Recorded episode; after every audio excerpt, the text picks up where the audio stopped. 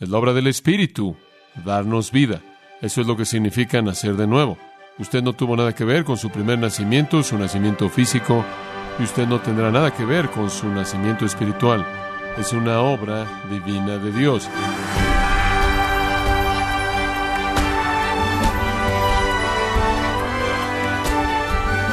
Le damos la bienvenida a esta edición de Gracia a vosotros con el pastor John MacArthur.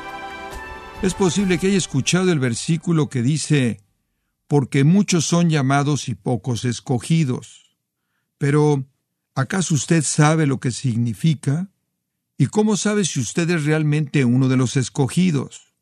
Bueno, a continuación el pastor John MacArthur da una mirada a este llamado divino con la serie titulada el segundo nacimiento, explicando la conversación que Jesús tuvo con Nicodemo en el Evangelio de Juan capítulo 3, con un poderoso mensaje acerca del llamado divino, mostrándonos lo que significa que Dios llama a personas para ser salvas.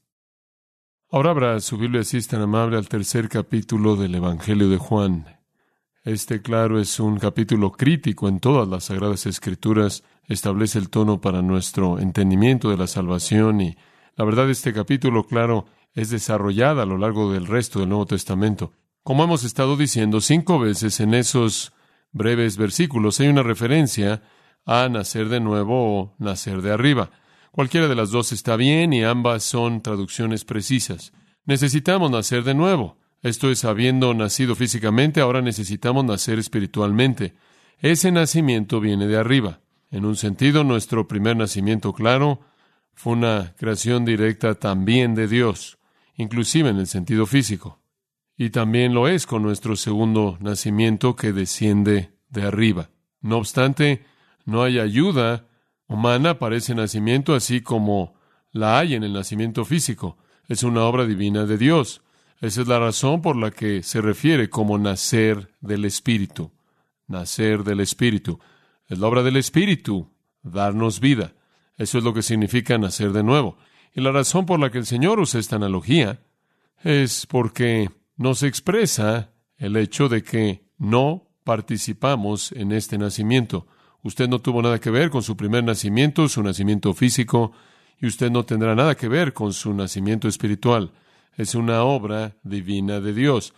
Los teólogos lo llaman monarquista en lugar de que sea sinergista. Usted no participa en ello. Yo no participé en él. Ninguna persona que nace de nuevo contribuye a ello. No hay manera alguna de llevarlo a cabo. Esa es una obra divina de Dios. Para verlo quizás en una ilustración inolvidable, Lázaro está muerto. Él está en la tumba, él ha estado muerto cuatro días. Su cuerpo está en un estado de descomposición, el Señor viene a su tumba y lo resucita de los muertos. Él lo hace mediante un llamado. Y él dice, Lázaro, sal. Y Lázaro viene a la vida, sale de la tumba como una nueva criatura. La ropa de la tumba le es quitada. Él está completamente vivo. Somos una raza de Lázaros, espiritualmente muertos. Dios nos da vida y lo hace mediante un llamado, mediante un llamado. Jesús dio vida a Lázaro, y él declaró esa vida al llamarlo fuera de la tumba. Y así es con aquellos a quienes se les da vida, y así es con aquellos a quienes el Espíritu Santo les da vida, es un llamado divino.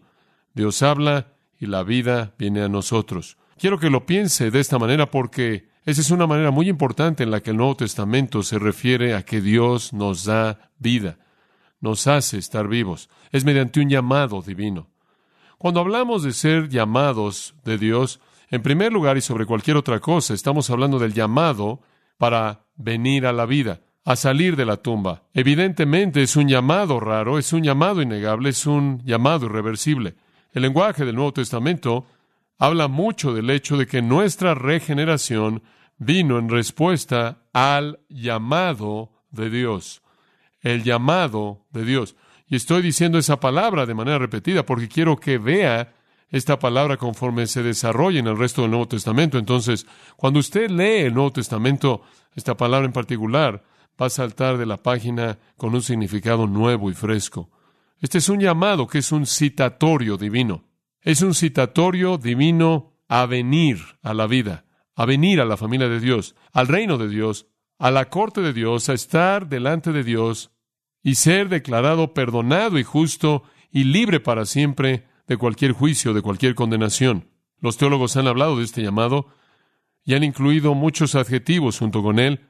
Ha sido llamado un llamado eficaz, un llamado irresistible, un llamado poderoso, un llamado determinante, un llamado decisivo, un llamado conclusivo, un llamado operativo, y todos esos ciertamente son apropiados. Es un llamado a la salvación, es un llamado a la vida.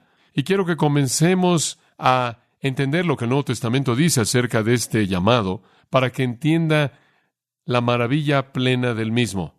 Romanos 8 es muy conocido por nosotros, en el versículo 28 en particular, un versículo que amamos y aplicamos muchas veces en nuestra experiencia cristiana, y sabemos que a los que aman a Dios, todas las cosas les ayudan a bien. Esto es, a los que conforme a su propósito son llamados. Dios hace que todo sea para nuestro bien porque somos llamados por Él. Si usted pasa al versículo 29, usted lee, porque a los que antes conoció, también los predestinó para que fuesen hechos conformes a la imagen de su Hijo, para que Él sea el primogénito entre muchos hermanos, y a los que predestinó, a estos también llamó, y a los que llamó, a estos también justificó, y a los que justificó, a estos también glorificó. Ahí tiene usted una definición muy clara de la naturaleza absolutamente eficaz de ser llamado. Somos predestinados, llamados, justificados y glorificados. A quien Dios predestinó, Él llamó. A quien Él llamó, Él justificó. A quien Él justificó, Él glorificará. Todo comenzó con la predestinación y termina con ser conformado a la imagen de su Hijo. Este es el propósito divino. Y conforme ese propósito se desarrolla a lo largo de la historia redentora, Dios hace que todas las cosas sean para bien, para llegar al resultado final desde su predestinación original. Dentro del plan de Dios, desde la predestinación hasta la gloria eterna, está el llamamiento o el llamado y la justificación. Todos los que han sido elegidos serán llamados, todos los que son llamados serán justificados, todos los que son justificados serán glorificados. Estamos hablando de un llamado que es un llamado absoluto, eficaz, a quien Él llamó, Él justificó y glorificó. Ahora hablemos de la palabra llamado. Una palabra simple en el lenguaje inglés y español, caleo, significa citar o llamar a alguien a la presencia de uno, llamar a alguien para que venga usted. La palabra es descriptiva, tan descriptiva, que los creyentes son identificados como los llamados. Literalmente somos los llamados, de tal manera que usted toma el verbo y lo convierte en un nombre o sustantivo. Todos nosotros hemos sido llamados y somos, según Romanos 8:28, los llamados. De hecho, eso es lo que es una iglesia. La iglesia verdadera es la congregación de los llamados. La palabra para iglesia, nos encanta la palabra iglesia, no nos dice nada acerca de quiénes somos, la palabra en español iglesia, pero la palabra en español iglesia es una traducción de la palabra griega eclesía. Eclesía viene de ekkaleo, significa los llamados. Kaleo, con una preposición al frente, ek significa fuera de, somos los llamados fuera de. Hemos sido llamados de la tumba, hemos sido llamados de la muerte, llamados fuera de la ignorancia, llamados fuera de la ceguera. Somos los llamados. La iglesia es eclesía. Son los llamados fuera de. Los llamados fuera de. Será maravilloso que hubiera una palabra en español que explicara mejor esa obra de Dios que la palabra más bien estática, que es la palabra iglesia, porque también es usada para describir organizaciones y edificios.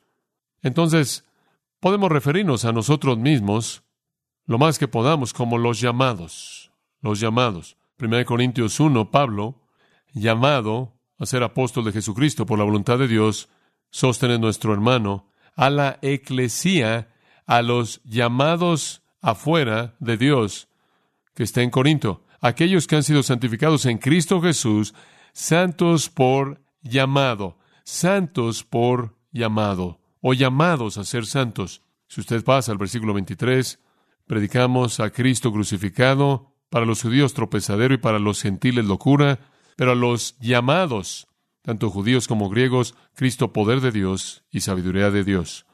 Él puede predicar el Evangelio y será locura y será una piedra de tropiezo hasta que cumple con el propósito de Dios y vendrán a la vida. ¿Cómo sucedió? Versículo 27. Dios escogió. Versículo 28. Dios escogió. Esa es la razón por la que usted fue llamado. Llamado por la decisión soberana de Dios.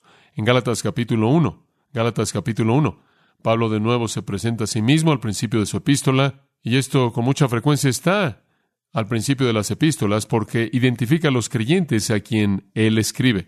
Él está preocupado por las iglesias en Galacia, porque hay concesiones serias ahí en sus vidas, han caído en confusión, y entonces en el versículo 6 él dice, Estoy maravillado de que tan rápidamente habéis dejado aquel que os llamó por la gracia de Cristo.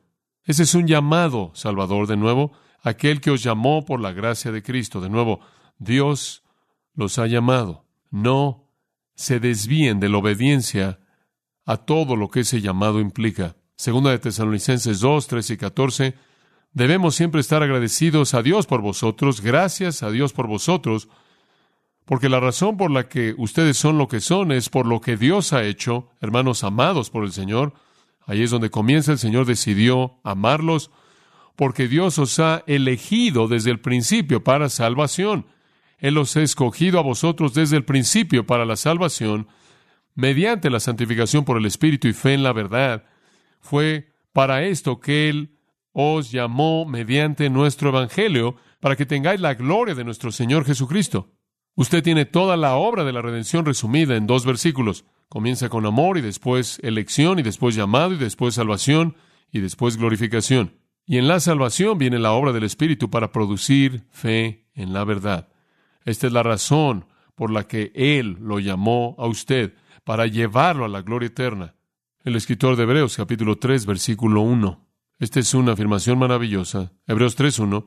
Por tanto, hermanos santos, participantes del llamamiento celestial. Hermanos santos, participantes de un llamamiento celestial. ¿Cómo es que llegamos a ser santos? ¿Cómo es que nos deshicimos de nuestra corrupción, nuestra condición miserable, nuestra condición caída, nuestra depravación? ¿Cómo nos convertimos en hermanos santos? Recibimos un llamamiento celestial. El cielo nos llamó para salir de la muerte para salir de la oscuridad, para salir de la ignorancia, para salir de la ceguera y entrar a la vida y la luz y la verdad. Pedro, 1 Pedro 2, de nuevo, todos los escritores del Nuevo Testamento celebran nuestro llamado. Este realmente es uno de los textos más ricos de todos acerca de este tema. 1 Pedro 2, 9. Mas vosotros sois linaje escogido, hablándole a la eclesía, a los llamados. Vosotros sois linaje escogido, real sacerdocio, nación santa, pueblo adquirido por Dios, para que anunciéis las virtudes de aquel que os llamó de las tinieblas a su luz admirable. Eso es totalmente claro. ¿Cómo es que llegamos a ser un grupo de personas especiales, real sacerdocio, nación santa, pueblo adquirido por Dios, que pudieran anunciar sus virtudes ¿Cómo es que eso sucedió? Él nos llamó de las tinieblas a su luz admirable, porque vosotros antes no erais pueblo, ahora sois el pueblo de Dios. Vosotros no habíais recibido misericordia, pero ahora habéis recibido misericordia. Este es el llamado de Dios. Versículo 21. Porque para esto habéis sido llamados. Y él acaba de hablar del sufrimiento, llamados a sufrir por Cristo para ser glorificados con Cristo. Cuando usted piensa en quién es usted como cristiano, quizás cristiano ciertamente es una manera de definirse a sí mismo, y quizás está bien en pensar de usted mismo como una parte de la iglesia de Jesucristo, pero creo que para hacer eso aún más estrecho, saber que usted ha sido llamado por Dios a la vida de los muertos, porque Él escogió colocar su amor sobre usted antes de que el mundo comenzara, da un entendimiento fresco a eso. Segunda de Pedro, no puedo resistir esto. Pedro se presenta a sí mismo como un esclavo, un apóstol de Jesucristo, y después dice en el versículo 1, bastante interesante, aquellos que han recibido una fe igual de preciosa que la nuestra por la justicia de nuestro Dios y Salvador Jesucristo. ¿De dónde obtuvo usted su fe? ¿De dónde consiguió usted su fe? Usted la recibió. Estuvo en el paquete cuando Él lo llamó a usted. Usted recibió su fe, usted recibió fe por la justicia de nuestro Dios y Salvador Jesucristo. Es un regalo de la gracia de Dios. Después observa el versículo 3. Viendo que su poder divino nos ha concedido todo lo que pertenece a la vida y a la piedad. Ahora escuche eso. Por su poder divino, Él nos dio todo lo que pertenece a la vida y a la piedad. ¿Qué significa eso? Elección, llamado, regeneración, justificación, santificación, glorificación, todo. Él nos concedió todo, mediante el conocimiento verdadero de aquel que nos llamó por su propia gloria y excelencia. De nuevo, ahí está otra vez esa obra unilateral monergista de Dios mediante la cual Él nos llama y nos da todo lo que pertenece a la vida y a la piedad. Ahora, ¿entiende usted que esta no es alguna designación oscura del pueblo de Dios? Así es como los escritores de las epístolas del Nuevo Testamento se refieren a nosotros. Ahora, este no es un llamado general, este no es un llamado externo, este no es un llamado que un predicador evangelista hace, este es un llamado interno de Dios que no puede ser resistido. Hay un llamado externo. Cuando yo predico el Evangelio, cuando un evangelista predica el Evangelio, cuando usted le da el Evangelio a un amigo, cuando usted le testifica a alguien y los llama a venir a Cristo y a responder a Él y abrazarlo a Él y entregarse a ella, a su Evangelio, ese es un llamado externo que los humanos hacen. Y en ese sentido usted puede tomar el lenguaje de Mateo 22, 14 y la parábola que Jesús dio, en donde él dijo, muchos son llamados, pero pocos escogidos. Usted recuerda que los que inicialmente fueron llamados al banquete no vinieron. Ese es un llamado externo. El llamado del Evangelio externamente sale y la gente rechaza ese llamado. Muchos son llamados, pocos escogidos. Eso se refiere al llamado general, al llamado externo. Pero cuando usted llega al Nuevo Testamento y usted comienza con Romanos, y usted sigue en el resto del Nuevo Testamento, cada vez que la palabra llamado, llamamiento vocación, traducido así, en ciertas versiones aparece en la categoría del Evangelio, es un llamado interno eficaz de Dios que lleva al pecador muerto a la vida. Así es como los escritores del Nuevo Testamento se refieren a este.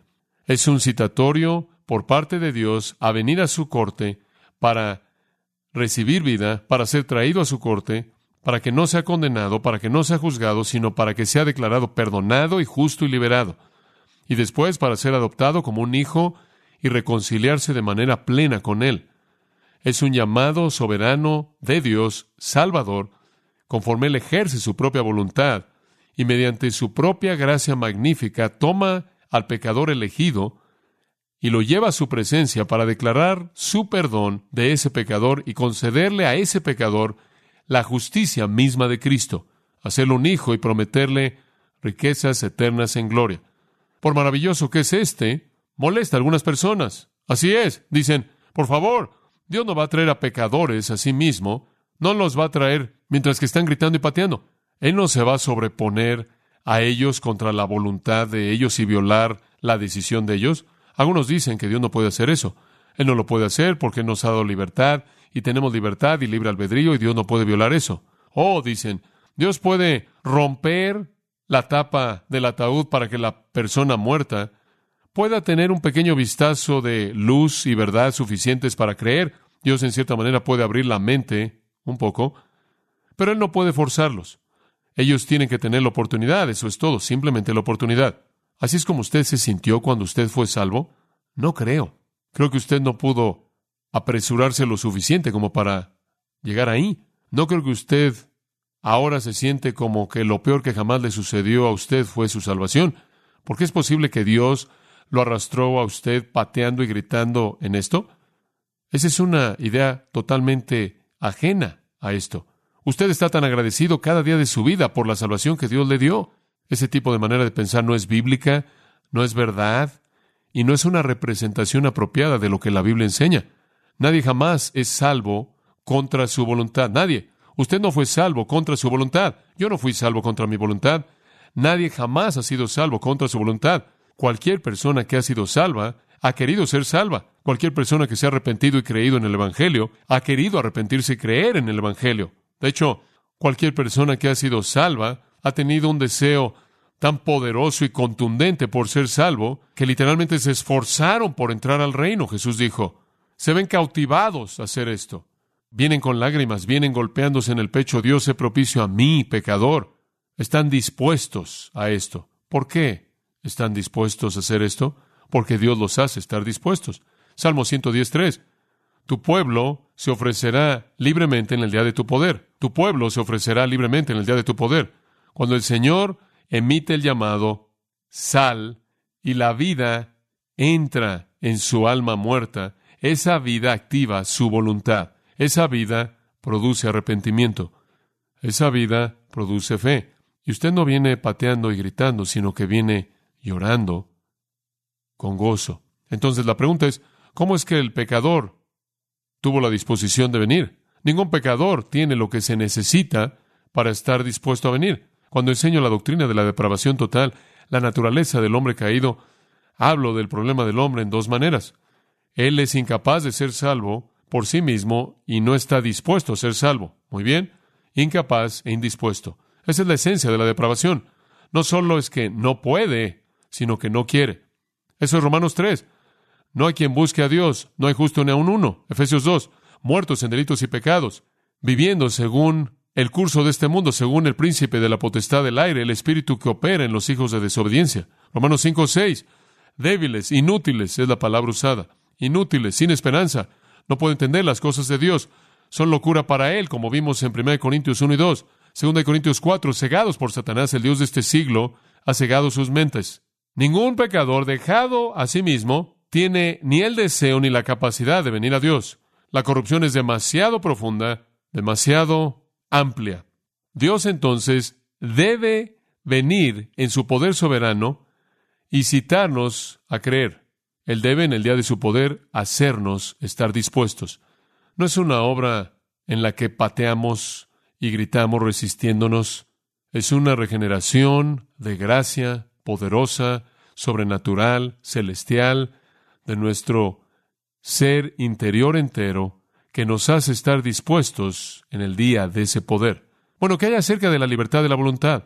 ¿Qué hay acerca de eso? ¿Acaso no somos libres? Seguro. Usted tiene libre albedrío. Todo mundo en el mundo tiene libre albedrío. Usted sabe, usted toma decisiones todo el tiempo. Usted toma decisiones a lo largo del día. No creo que usted vive bajo algún tipo de sentido horrible de estar bajo algo que lo obliga usted a hacer algo contra su voluntad, a menos de que usted es adicto a algo. Pero simplemente en general en la vida usted tiene libertad. Pero aquí está el problema. Si usted no ha nacido de nuevo, si usted no es regenerado, esta es la extensión de su libertad. Usted puede escoger cualquier conducta, actitud que usted quiera que deshonra a Dios. Escójala. Pero usted no puede agradarlo. Usted no puede. Usted puede escoger su pecado. Y la gente lo hace todo el tiempo. Usted puede escoger su pecado, usted tiene libertad, la gente habla de que quiero mi libertad. La tiene. Usted puede escoger su pecado. Bueno, usted podría estar restringido un poco porque usted no quiere terminar en la cárcel de por vida. O podría estar un poco restringido porque usted no quiere chocar su auto. Entonces usted limita cuánto bebe.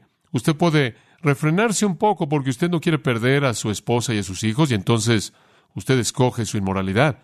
Pero usted puede escoger su pecado. Nada más que usted no puede escoger nada más. Usted no puede escoger no pecar. Usted no puede escoger lo que agrada a Dios. El pecador está en una posición en la que él no puede hacer nada más. Entonces, si él va a querer arrepentirse y va a querer creer, Dios tiene que cambiar su mente, cambiar cómo piensa él, cambiar lo que él desea, lo que él ama, lo que él odia, lo que él anhela. Esto con frecuencia es llamado gracia irresistible, y está bien. Funciona bien con el pequeño acróstico tulip en inglés, gracia irresistible, pero no sé si me gusta eso porque irresistible es negativo y no pienso en esto como una experiencia negativa. ¿Usted sí? Digo, Si usted llama a esto su gracia irresistible, yo fui salvo por la gracia irresistible de Dios, en cierta manera nos da la idea de que tuve algo que yo necesariamente no quise. Además, decir gracia irresistible es redundante, porque francamente la gracia irresistible es irresistible debido a que es soberana. Y entonces decir gracia irresistible en cierta manera da una descripción de gracia y en cierta manera lo hace de manera excesiva y la subestima. Gracia es más que algo que resistir y es por naturaleza un regalo de Dios que es irresistible. ¿Podemos explicarlo de una mejor manera?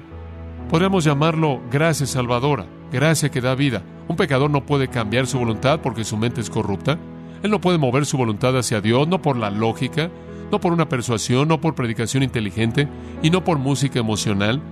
Dios tiene que ir a la tumba y decir, sal, y darle un llamado soberano, sobrenatural, que cita al pecador de los muertos, y en ese punto todas sus facultades reciben una vida nueva, una mente nueva, una voluntad nueva, conforme el Dios poderoso lleva a cabo una obra de regeneración.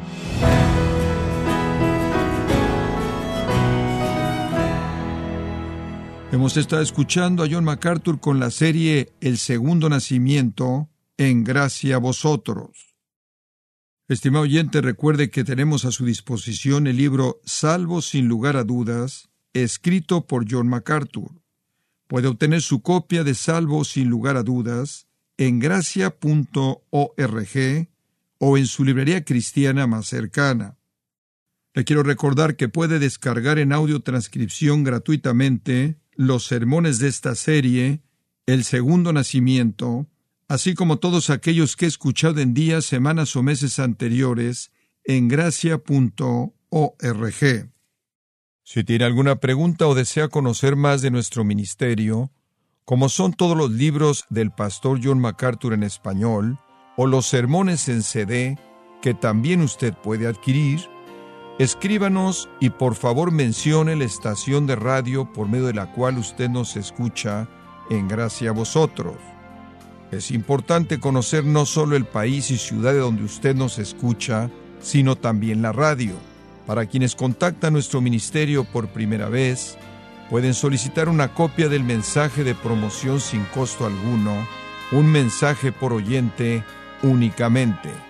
Si usted vive en los Estados Unidos o Puerto Rico, escríbanos a Gracia Vosotros, P.O. Box 4000, Panorama City, California 91412.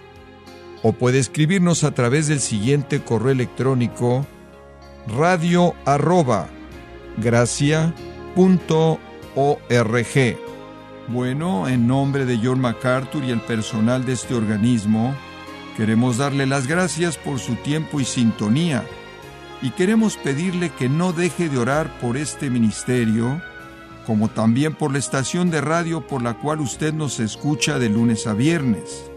Este es su amigo Miguel Contreras, invitándole a sintonizar nuestra próxima edición para que juntos continuemos desatando la verdad de Dios un versículo a la vez no se lo pierda, aquí en Gracia Vosotros.